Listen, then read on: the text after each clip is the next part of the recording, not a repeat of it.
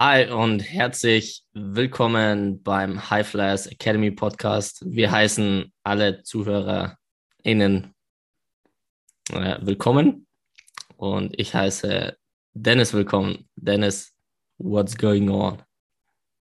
Moin Jonas, alles fit bei mir. Was geht bei dir? Ah, ich äh, sitze hier im Wohnzimmer, trinke meinen Tee und freue mich auf unser Gespräch. Ja, wui. Sehr gut, ich mich auch. Was sind die Themen heute? Äh, wir haben einen coolen Mythos, den du basteln wirst. Äh, da hast du mir schon erzählt. Ich bin gespannt, wie hart du ihn basteln wirst.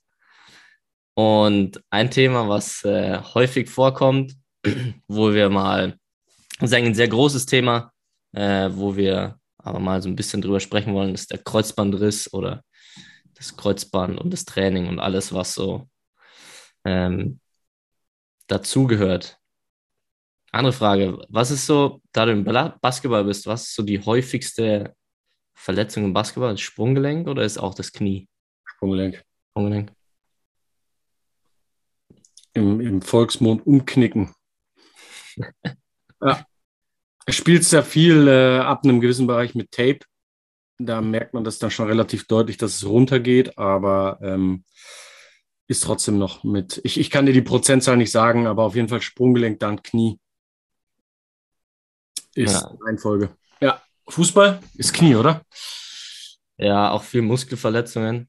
Ja. Also ich glaube nicht, dass Knie Nummer eins ist, ist sehr weit oben. Das, was ich weiß, ich habe jetzt auch nicht genau die Statistiken im Kopf. Ich weiß, dass muskuläre Verletzungen sehr, sehr weit oben sind. Aber das hat ja auch mehrere Gründe, wieso eine Verletzung als solche angegeben wird, was die Regenerationszeit angeht. Und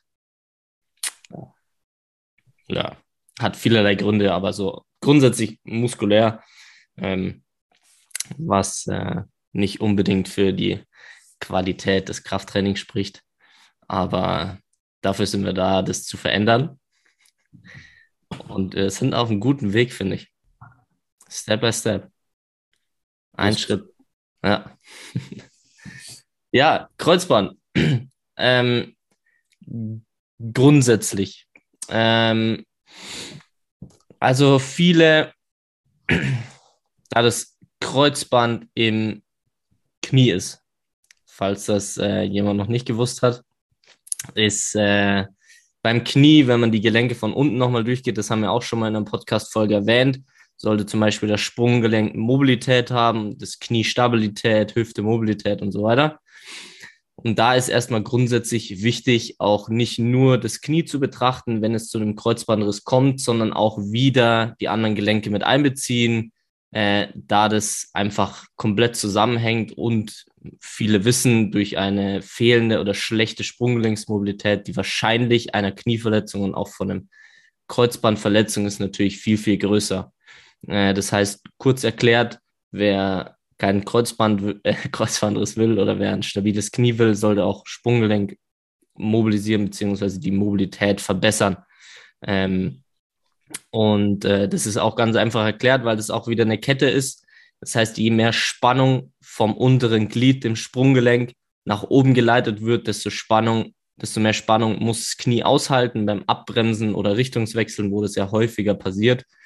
Ähm, und da ist das Kniegelenk, wenn die Stabilität einfach nicht da ist, äh, was auch muskulär bedingt sein kann, äh, halt anfälliger, gerade für einen Kreuzbandriss. Und die Zahl, so viele Verletzte, wie es mit dem Kreuzband gibt, bestätigen dies auch irgendwo. Also das erste ist, würde ich sagen, einfach auch die Mobilität, die umliegenden Gelenke anzuschauen.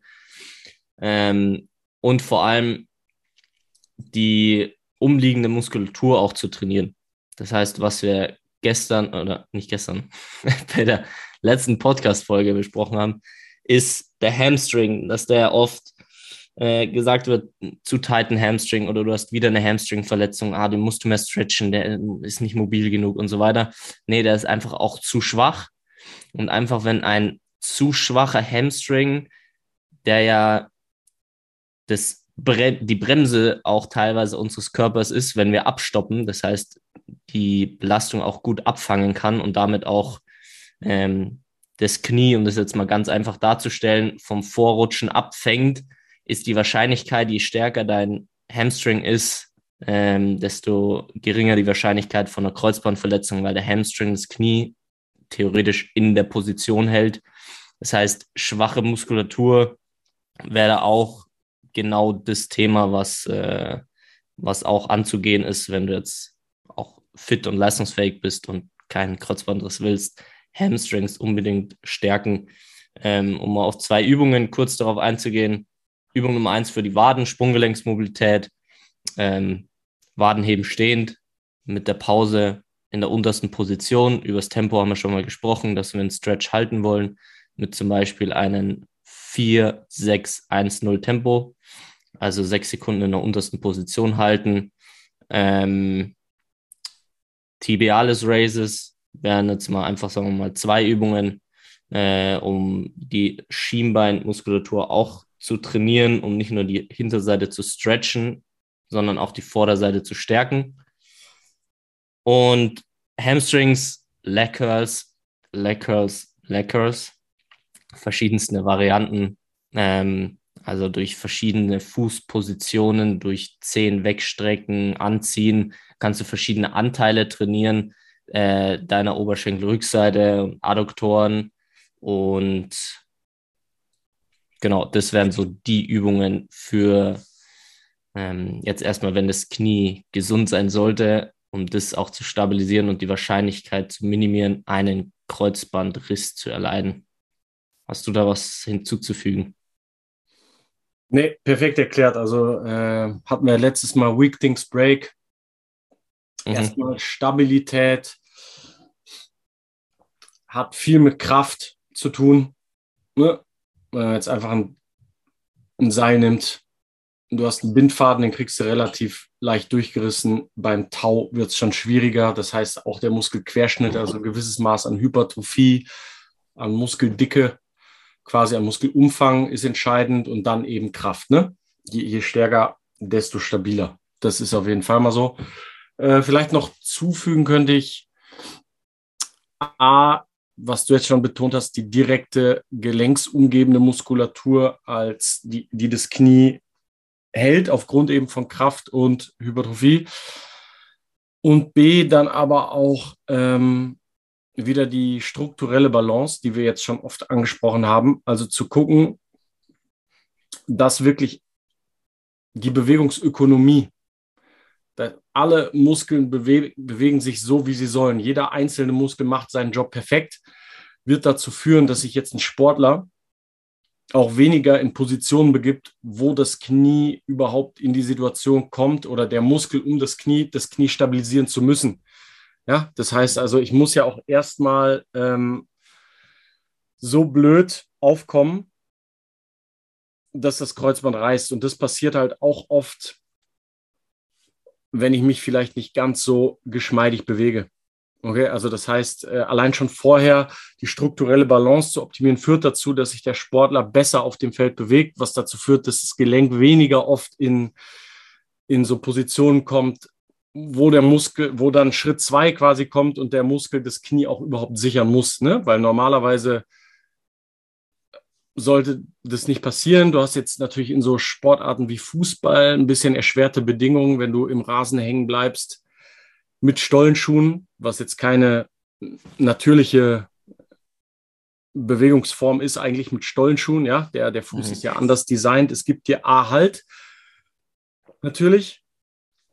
B gibt es dir aber auch unnatürlich viel Halt, den der Muskel dann wieder ausgleichen muss. Ne? Das ist ja so ein bisschen der Nachteil, wenn du jetzt mit Stollen im Rasen hängen bleibst. Das sind ja solche Geschichten, wo sich dann der, der Körper dreht, es zu so Rotationen im Kniegelenk kommt und dann am Ende das, das Kreuzband reißt.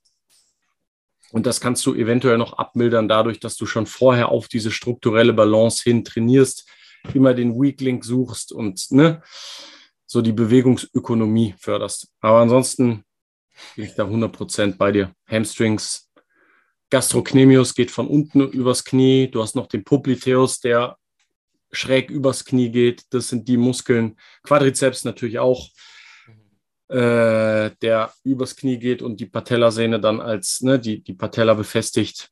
Das sind die Muskeln, die trainiert werden müssen, um das Knie zu festigen. Krafttraining. Ja, da vielleicht noch auch interessant, ähm, ist natürlich auch früh anzufangen, ähm, wo bei Gewichthebern oder Kindern, die in frühen Jahren Gewichthebertraining gemacht haben oder mit Gewicht trainiert haben, sogar eine Hypertrophie des Kreuzbands festgestellt werden konnte. Äh, das heißt, also selbst wenn du früh anfängst, kannst du stärkeres Kreuzband haben, was auch äh, interessant ist. Wenn du damit früh beginnst, ist die Wahrscheinlichkeit ja noch geringer, weil logischerweise ein dickeres, stärkeres Kreuzband reißt nicht so schnell. Ja, sehr guter Punkt. Sehr, sehr guter Punkt. Ja, also da gibt es natürlich auch viel über die Qualität, über den Bewegungsradius, wie trainierst du und so weiter. Dementsprechend kann es natürlich auch gut funktionieren und Gewichtheber trainieren ja wirklich in einem vollen Bewegungsradius in einer sehr hohen Qualität, äh, wo du dann auch siehst, dass es für Kinder möglich ist, Krafttraining zu machen. Ja. ja immer, da auch da wieder Full Range, so bald wie möglich, als äh, gerade für Kinder über den vollen Bewegungsradius trainieren. Gelenksintegrität führt auch zu Bewegungsökonomie, führt zu äh, Muskeldickenwachstum, Kraftaufbau und führt, wie du gerade auch noch gesagt hast, zu, zur Adaption von Sehnen und Bändern. Ja, also die wachsen auch mit. Ja. Saugeil, dieses Krafttraining. ich mal mit anfangen. ja. ja. Genau, das war auf jeden Fall auch ein, ein Punkt. Und was dann interessant wäre, ich würde mal eine Sache ausklammern. Und zwar, da wir beide keine Therapeuten sind und äh, nicht in der Kniechirurgie äh, äh, arbeiten und äh, mithelfen, äh, setzen wir da primär danach an, weil das ist auch das, was ich festgestellt habe. Da sind so viele Meinungen, die da einhergehen mit Physios und Therapeuten. Du musst das machen und das machen. Also wie ich teilweise die Athleten da rauskommen sehe, ist halt sehr unterschiedlich und ähm, die haben ja nochmal eine andere Herangehensweise und das stellt es jetzt gar nicht in Frage, äh, weil du definitiv ein anderes Training erstmal brauchst, um von wirklich kaputtes Kreuzband äh, zu, ich kann wieder laufen, ich kann wieder ein bisschen trainieren, ich kann wieder ein bisschen belasten. Ähm, also diese Gap wird erstmal durch Therapeuten und Physios und so weiter geschlossen und das ist einfach sehr unterschiedlich. Das heißt, äh, wir setzen einfach nochmal an einem späteren Punkt an, wo der Athlet oder die Athletin das Go hat zu trainieren und wieder mehr zu belasten. Und dann habe ich auch die Erfahrung gemacht, dass es wirklich wichtig ist, erstmal auch nicht den Sport auszuüben. Äh, kommt natürlich stark auf den Sport drauf an, aber wenn du zu schnell wieder einsteigst in Spielsportarten, wo viel mit Laufen, Abstoppen und so weiter zu tun hat, also erstmal grundsätzlich, Laufen alleine wird sehr früh oftmals wieder schon reingegeben und sagt, ja, kannst wieder joggen gehen und so weiter. Aber wie wir schon mal gesagt haben, alleine bei einem Schritt, wo du läufst, hast du ja vier bis sechsfach höhere Belastung teilweise auf dein Knie. Und es ist jetzt nicht so eine kontrollierte Bewegung. Das heißt, du hast nicht ein bisschen Gewicht drauf und kannst dich kon konzentrieren, eine Kniebeuge sauber über den vollen Bewegungsradius auszuführen oder soweit es möglich ist, sondern du machst einen Schritt nach dem anderen und wer das, wer schon mal laufen gegangen ist, der weiß, ich bin nicht bei jedem Schritt bewusst und weiß genau, wie mein Fuß aufsetzt und da spielt wieder die äh, Ökonomie des Körpers, das heißt, wie ist der Muskel oder der Körper im Balance, dass du wirklich schön gerade sauber läufst und den Schritt aufsetzt auf dem Boden und dementsprechend eine sanfte Abrollbewegung etc. und sowas hast, ist halt bei den meisten einfach gerade nach einer Verletzung einfach nicht vorhanden. Ähm, Genau, das heißt, wir sitzen danach an und da geht es tatsächlich um, vielleicht ist es interessant, so ein paar Übungen auch zu nennen, die da gut sind, zu, ja, um wieder ein bisschen aufzubauen. Das heißt, ich habe schon angesprochen, der Bewegungsradius ist oftmals noch nicht da, wo er sein sollte. Das heißt, du musst natürlich dementsprechend erstmal die Athletin oder den Athleten dahin bringen, eine volle Kniebeuge auszuführen, ob das jetzt ohne Gewicht ist, ob das jetzt ob du dich festhältst an einem TRX-Band mit Fersen erhöht, um leicht diesen Bewegungsradius wiederherzustellen. Und das Zweite, was du halt machen kannst, um zum Beispiel Sprunggelenksmobilität und Kniestabilität zu verbessern, wären Step-Ups. Das wäre jetzt meine erste Wahl, da auch wieder zu machen, um den Muskel oder das Knie zu stabilisieren in einer Range, wo es möglich ist. Das heißt, Step-Ups, um das mal kurz zu erklären, ähm, zum Beispiel der rechte Bein, dein rechtes Bein ist auf einem Stepper, kann Fersen erhöht sein, kann aber auch mit Ferse flach sein. Und du st stehst mit einem Bein auf den Stepper, setzt dein vorderes Bein vorne auf den Boden ab, berührst mit der Ferse deinem linken Bein den Boden und drückst dich nach oben. Das heißt, dein rechtes Bein beugt sich um die 15 Grad ungefähr, linkes Bein berührt mit der Ferse den Boden und du streckst dein rechtes Bein wieder komplett durch und hast dadurch eine gute Rekrutierung vom medialen, also Vastus medialis, was, welcher auch das Knie stabilisiert und gleichzeitig kannst du ein bisschen die Sprunggelenksmobilität verbessern, wenn du zum Beispiel die Ferse erhöht oder das Knie vor die Zehenspitze schiebst. Und das wäre so die erste Übung, die ich da machen würde. Würdest du das auch so machen, Dennis? Ja. Ja. Sehr gut. Ja, ja, du hast ja, wie gesagt, auch diesen Übergang noch, wenn da auch noch ein Therapeut bei ist, der es dann passiv noch mobilisiert also das heißt, da erstmal wirklich ohne jeden Widerstand überhaupt das wieder möglich macht, das Knie komplett zu beugen. Das muss eigentlich immer Priorität sein. Und einen zweiten Punkt, den ich auch noch sehe, man könnte auch noch ähm, das andere Bein halt früh wieder etwas mehr belasten. Weil du immer so ein bisschen auch einen Übertragseffekt von einem auf das andere Bein hast. Aber grundsätzlich ganz genau das würde ich auch machen. Erst in dieser Endstreckung beginnen und dann mich immer weiter runterarbeiten wieder. Ja. ja. Genau, und dann ist es ähm, relativ same, same. Natürlich fängst du ab einem anderen Punkt an und dann musst du natürlich den Spieler oder die Spielerin anpassen an, wie weit äh, darf sie wieder ins Training einsteigen, zum Beispiel. Das heißt, ähm, ja, erstmal wird es ein Easy-Training, das heißt, dann nach der Zeit kannst du das Krafttraining, schraubst es runter oder passt es an, wenn wieder ein bisschen mehr Laufen und so weiter mit integriert wird, wenn das halt schon wieder möglich ist. Ähm, also zu einem späteren Stadium muss dann natürlich das Krafttraining wieder ein bisschen angepasst werden, so dass die Spielerin oder der Spieler performen kann. Aber dann ist es relativ gleich, trotzdem wieder die Prioritäten, wie du sagst, die Ergonomie herstellen, das heißt Mobilität herstellen, die Positionen, also dass die äh, Beugung, Streckung da ist, das ist sehr, sehr wichtig. Und genau das ist ein guter Punkt, dass oft Physiotherapie und sowas noch weiter gemacht wird, was die Mobilisation und sowas angeht, was natürlich da unterstützend super ist, direkt nach ähm, der Verletzung. Und ein Punkt, was mir direkt einfällt, ist, selbst wenn du in der Reha bist und dein Knie, ähm, das heißt mit Krücken läufst, etc., wie auch immer, hast du die Möglichkeit, den Oberkörper zu trainieren glaube, das hatten wir auch in der letzten oder vorletzten Folge angesprochen, wie wichtig das Oberkörpertraining ist. Und um diese Heilung zu beschleunigen, ist ein Oberkörpertraining sehr, sehr zu empfehlen. Natürlich, wo du dein Knie nicht belastest, weil ein hormoneller Ausstoß und das, der Effekt von einem Krafttraining und einem Proteinshake danach und einer guten Mahlzeit und einem guten Schlaf hat auch globale Auswirkungen auf dein Kreuzband und wird sich dadurch auch verbessern und schneller heilen. Das heißt, gerade bei Verletzungen noch mehr auf die Ernährung achten und Oberkörper trainieren. Das heißt, äh, Oberkörpertraining für eine bessere Kreuzbandheilung. Klingt äh, komisch, ist aber so. Ja, mega. Absolut. Ja.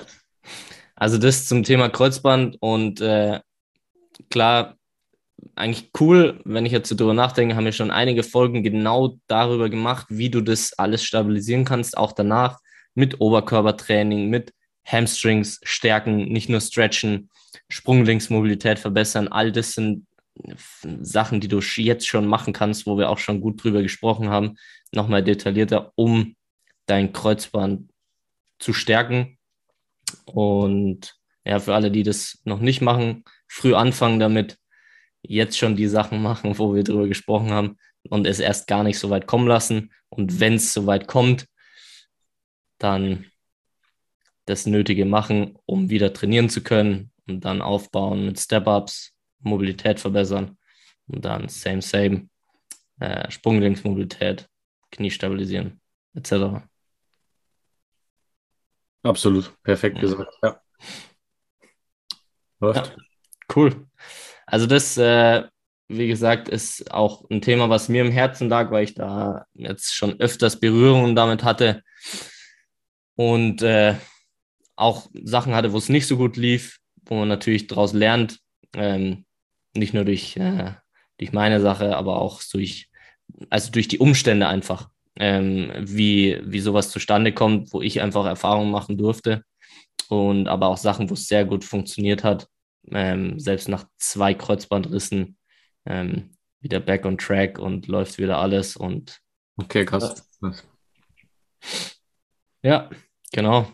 Deswegen Krafttraining. That's what we do. Yep. Und ist wieder sehr einfach. Ist nicht so fancy, aber ist super einfach und sehr, sehr wichtig. Da können wir auch nochmal, ich glaube, ich weiß nicht gar nicht, ob wir darüber drauf eingegangen sind, weil Krafttraining auch so oft, äh, was ich wahrnehme, so, boah, ich darf nicht zu viel machen, ich muss da aufpassen und das und das ist ja so anstrengend, so als wenn ein Athlet reinkommt und Step-Ups. Ich habe die Übung gerade erklärt, es sind 15 Grad Beugung und je nachdem, wie viel Gewicht du nimmst, ist es jetzt nicht so anstrengend. Weißt du, du machst Step-Ups, du rekrutierst die Muskelfasern, die dein Knie stabilisieren. Und es ist jetzt diese Regelmäßigkeit, weißt du, du musst jetzt nicht immer Kniebeugen beim vollen Bewegungsradius machen, gerade während der Saison, aber du kommst rein, machst Step-Ups, also machst Krafttraining, was auch nur Step-Ups sein können und ein bisschen Leg Curl zum Beispiel und hast ein Hammer-Training für deine Gesundheit gemacht und es war definitiv nicht zu anstrengend, weil dafür ist ein guter Coach da, dass er das auch so designt und dir die Übungen gibt, die dich auch letzten Endes an dem Tag weiterbringen. Und deswegen schreckt er nicht davor zurück, viel Krafttraining zu machen. Ähm, es gibt genügend Beispiele, die drei bis sechs Mal die Woche Krafttraining gemacht haben ähm, und haben während der Saison ihre Werte verbessert und sind gesünder und besser denn je. Also es kommt nur auf die Dosierung an, würde ich sagen. Voll. Mhm. Dennis, ich. Der Athlet plus Eigenverantwortung des Athleten meistens dementsprechend sich auch noch ernähren. Jetzt nicht nur, nur Crap essen dazu, ne? Das ist auch noch so ein Punkt. Supplements nehmen, whatever, Vitamin D und so weiter. Die ganzen Klassiker. Guter Schlaf hilft sicherlich auch bei Heilung. Immunboostendster Zustand, den man haben kann, der Schlaf. Da, da recoverst du am besten. Und das ist, das kannst du halt als Coach schlecht kontrollieren, bis auf natürlich durch ein bisschen Magnesium und so weiter empfehlen. Aber am Ende entscheidet da auch der Athlet, wie viel spiele ich Playstation abends oder guck Netflix oder wann gehe ich ins Bett. Auch noch ein Punkt, der sicherlich in der Länge der Heilung auf jeden Fall eine Rolle spielt. Ja. Ich freue mich extrem drauf, wie du jetzt den Mythos bassen wirst. ich würde da nicht zu hart mit ins Gericht gehen, äh, weil, weil, äh, ja, weil es keine böse Absicht dahinter war. Äh, keine Frage, darum geht es nicht. Aber ich, ich finde es interessant, weil es ist mir auch schon mal, ich, das kennt man und, und ich kenne das auch. Und äh, deswegen finde ich es interessant. Okay, ja, was ich dir halt im Vorgespräch schon erzählt hatte, es gibt äh, natürlich diverse Gruppen mit auch Trainern natürlich, mit denen äh, man dann irgendwie auch äh, Überschneidungen hat. Und in einer dieser Gruppen wurde halt ähm, dann für die Athleten im Prinzip ein äh, Riegel geteilt, so ein Energy Bar. Ich habe null Background jetzt, was das Gespräch und so weiter war äh, dazu. Aber dann wurde halt ein Riegel geteilt. Ich muss mal kurz nachgucken, wie der heißt. Warte mal. Und zwar war das der Food-Tastic Power Cake. Ähm, und ich habe wirklich nur auf den ersten Blick, ich habe es nur ne nebenbei, habe ich es gesehen und, und äh, die Empfehlung war dann auch noch und ähm, natürlich äh, vom Coach dann die Empfehlung ohne den Zuckerguss, ja. Ich schon so, okay, fuck, da ist Zuckerguss über dem Riegel und das kann ja schon mal. Und dann gucke ich näher hin und halt die Zutaten sind 52 Prozent Hafer, pflanzliche Margarine, Palmöl, Ra äh, Rapsöl, Salz, Zucker, Invertzucker, Sirup und Rohrzucker, Melasse. Und da muss ich halt sagen, das knüpft eigentlich ganz gut an an jetzt diese Kreuzbandthematik. Wenn ich eine Sache oder eine Kombination essen möchte, die meine Heilung verschlechtert oder meine Verletzungsgefahr ver vergrößert, dann kombiniere ich Zucker mit pflanzlichen Ölen. Es ist wirklich also so ein Berg Kohlenhydrate, die glutenhaltig sind, wobei man über bei äh, Hafer über die, die Form des Glutens sprechen kann. Plus industrielle Pflanzenöle. Also für, ich weiß nicht, ob wir es hier schon mal im Podcast angeschnitten haben. Also wenn du deinem Körper was Schlechtes antun willst, ist verarbeitete Fette. Das heißt also normalerweise, Fett ist ein guter Makronährstoff. Fett ist essentiell, genauso wie Protein essentiell ist. Kohlenhydrate ist das Einzige, was der Körper nicht wirklich braucht. Ein nicht essentieller Makronährstoff. Fett braucht der Körper. Es gibt verschiedenste Formen von Fetten. Die bekanntesten sind sicherlich Omega-3 und Omega-6, die der Körper beide braucht. Die müssen im richtigen Verhältnis stehen. Und sie müssen aus den richtigen Quellen kommen. Auch es gibt auch noch Transfette, die sogar natürlichen Ursprung sind und auch gut für den Körper sind. Aber es gibt eine Art, wo man für jeden einzelnen Menschen auf dieser Welt sagen kann, vermeide sie, wo es nur geht. Und das sind industriell gehärtete Pflanzenfette. Fette ohne Geschmack und Farbe, äh, wo im Prinzip nur noch die schlechte Art von Transfett vorhanden ist, die zu angefangen von erhöhter Gefahr für Entzündung über schlechtere Funktion der Zellen, Mitochondrien, schlechtere Haut, whatever. Such dir was aus, bis hin zu ähm, Probleme mit dem Darm und so weiter führen. Also das ist der eine, die eine Sache, die ich wirklich gar keinem empfehlen würde. Und dann gibt es noch eine andere Sache, die wirklich nur in seltenen Fällen Sinn macht, und das ist Zucker. Und dieser Riegel ist eine Kombination aus industriell verarbeitetem Zucker plus industriell verarbeitetem Fett plus Hafer. Es ist das Schlechteste, was du essen kannst. Hineingepresst in ein kleines Tütchen Plastik. Also wenn du Glück hast, hast du dann auch noch, lag das auch noch kurz in der Sonne und du hast noch ein bisschen Mikroplastik dabei ich verstehe es nicht. Ja, es ist dann so der schnelle, die, die, die Messe ist natürlich der schnelle Energielieferant, viel Kohlenhydrate. Verstehe ich. Aber da gibt es halt wirklich durchaus, dann mach Obst von mir aus. Sogar über Obst muss man eigentlich reden. Ja, Müsli von mir aus. Man muss eigentlich sogar über dieses, wie viel Sinn macht ein Kohlenhydrat als schneller Energielieferant, wenn es den Blutzucker hoch und runter. Ich glaube, das hatten wir vielleicht auch schon mal angeschnitten und ich glaube, so in dieses, da wollen wir jetzt gar nicht rein, weil wir wollen nur einen Mythos basten. Und dieser Mythos äh, ist in diesem Fall der, warte, wie hieß er? Foodtastic Power Cake als die optimale Sporternährung hinzustellen viel schlechter kann man sich nicht äh, vor oder nach dem Training ernähren. Jetzt wahrscheinlich auch ein paar andere Riegel oder andere Hersteller, ja. die es genauso machen. Ja, die Wahrscheinlichkeit ist klein, dass, dass die jetzt unseren Podcast hören, aber klar, ist äh, grundsätzlich, es geht mir um, um diese Haferriegel, die nur aus verschiedenen Arten Zucker und industriell gehärtetem Fett bestehen. Leute, guckt, hinten auf den Riegel drauf.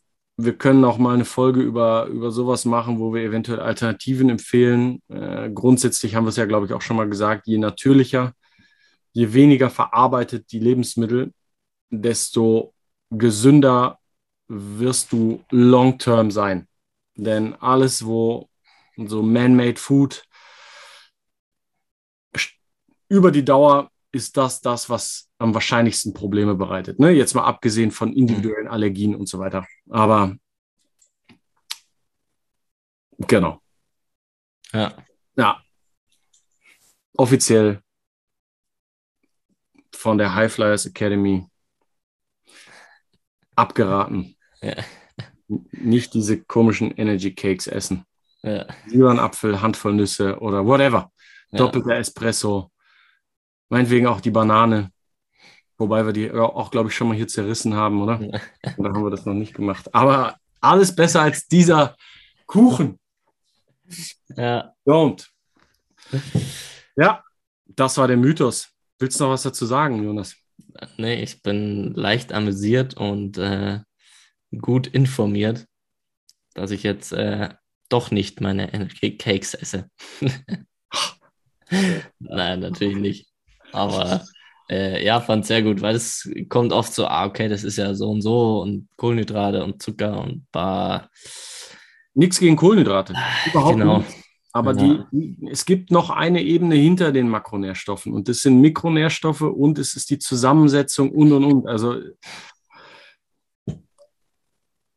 ja, das, das ist, ja, auch da muss man ein bisschen ökonomisch denken, wie viel Menge an Essen bringt mir wie viel gute Energie für meinen Körper und da passt, da, da passt die Gleichung bei solchen Sachen einfach überhaupt nicht, weil, weil zum Beispiel aus so einem Transfett kann der Körper wirklich nicht viel machen.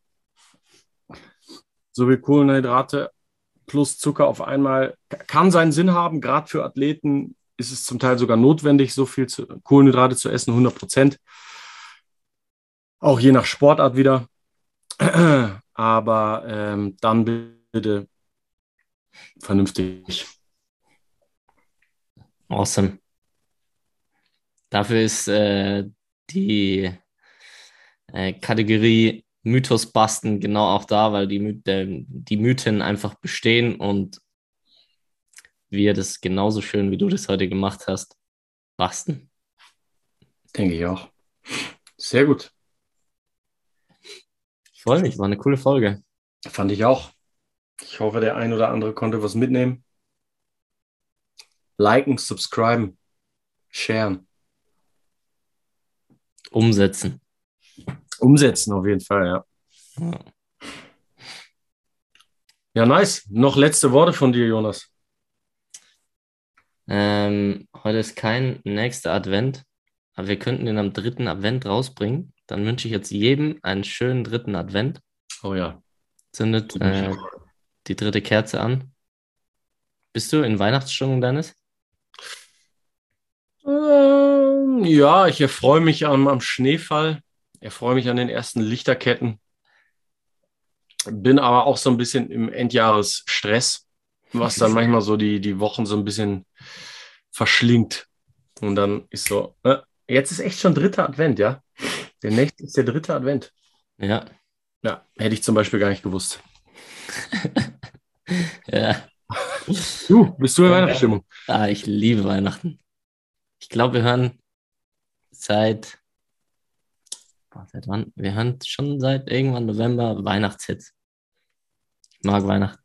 Eine gute Stimmung. Ja, grundsätzlich auch. Die Stille und so finde ich auch gut. Ja. Zwischen den Jahren. Einmal ja. Uhr anhalten. Ist gut. Ja. Und vor allem das Fest der Liebe. Ich mag das Fest der Liebe. Das glaube ich dir, Jonas. Ja. It's all about love. Ja. Schön, das waren meine letzten Worte. Ja, die, die schönsten, schön, äh, die schönsten letzten Worte, die wir je hatten. All about love. Okay. Jonas, dann und allen einen schönen dritten Advent. Von mir auch. Und bis zum nächsten Podcast.